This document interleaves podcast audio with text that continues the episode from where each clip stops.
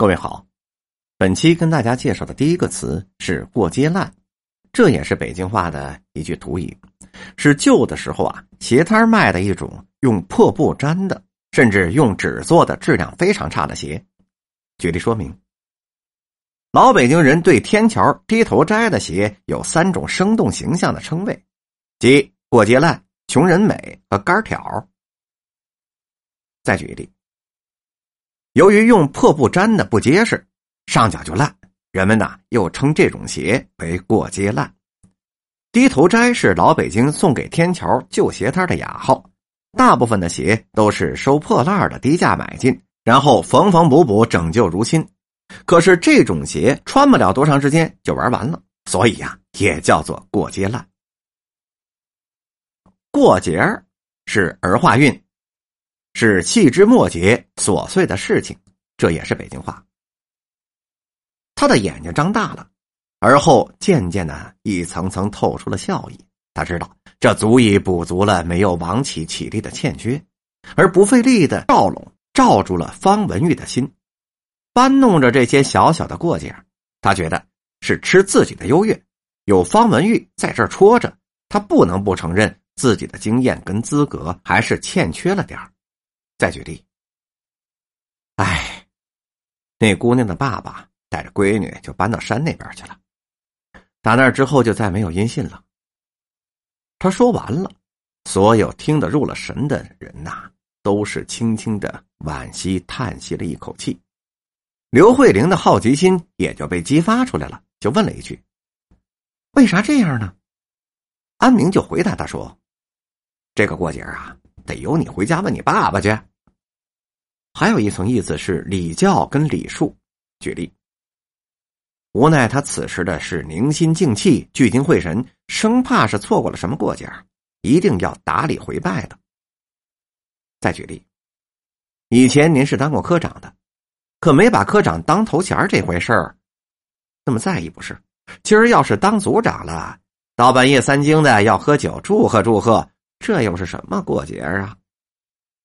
还有一个意思是矛盾、嫌隙的意思。举例，四嫂子，这就是你不对了。你跟王大嫂有些过节，是你有些不对的地方。人家王大嫂都不计较了，你还在赌哪门子气呢？再举例子，甘子谦跟华涵的过节啊，是从三十年前的一场恶作剧开的头。老辈之间的过节啊。您是从来不提，我呢也不愿意打听。过景儿化运是好年华逝去了。咱们举例。至于那入金马登玉堂，是少年朋友的事业，我是过了景了。等母子两个省吃俭用盖起了三间砖瓦房之后，宝山已经快三十了。再提媳妇的事，村里有话说了：挑水的回头过景了。下面一个例子是这样的。可惜的是啊，他这几句就勾起了陈玉英的伤心往事。这位已经是过境的红歌星，生过儿子，自己却至今是没个归宿。此中的辛酸辛辣，恐怕要超过你金秀好几倍呢。您呐，得理解他。下面一个词呢，我相信很多朋友都听过，是过了这个村没这个店儿。比喻时机不可失，时不再来。举例，况且俗话说过了这个村可就没这个店了。你呀，要再找我妹妹这样的一个人只怕你走遍天下，打着灯笼也没处找去。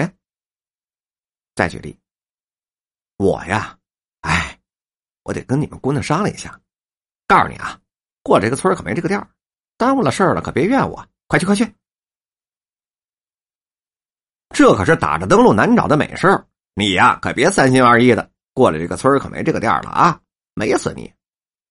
过明路，儿化韵，旧时是指权贵富豪人家，主人呢喜欢某个卑女，可纳之为妾，按照所谓的礼仪，经过一定的程式，既可以以姨太太的身份进门了。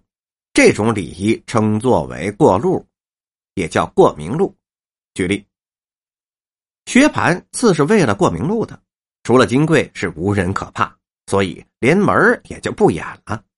这会子秋玲撞来，顾崔不是十分在意的，无奈宝蟾素日最是说嘴耍强的，今既遇见了秋玲，便是恨无地的可入啊！忙推开薛蟠，一径路跑了，口内还是怨恨不绝，说他强奸利逼。再举例，我见袭人进来，受的了不得了，他是一心的想着宝哥，但是正配呢，理应守的呀。屋里人愿守也是有的，唯有这袭人呐，虽说算是个屋里的人。到底他和宝哥是没有过明路的呀。还有一个意思是得到许可许诺。咱们举例，金贵儿见了婆婆去了，顺便下三道：“你坐着吧，今日可是过了明路的了，省了我们二爷查考。我今儿呢还要叫你买些东西，只是别叫人看见了。”再举例，宝玉没听完便喜欢道：“可不是吗？老太太最高兴的，明儿不上学。”是过了明路的了。最后一句话的例子，当然，文大姐说的对，再别用亏心的法子去承包了，那不是如今政府支持的，过了明路的，这是发了财的了。本期播讲完毕。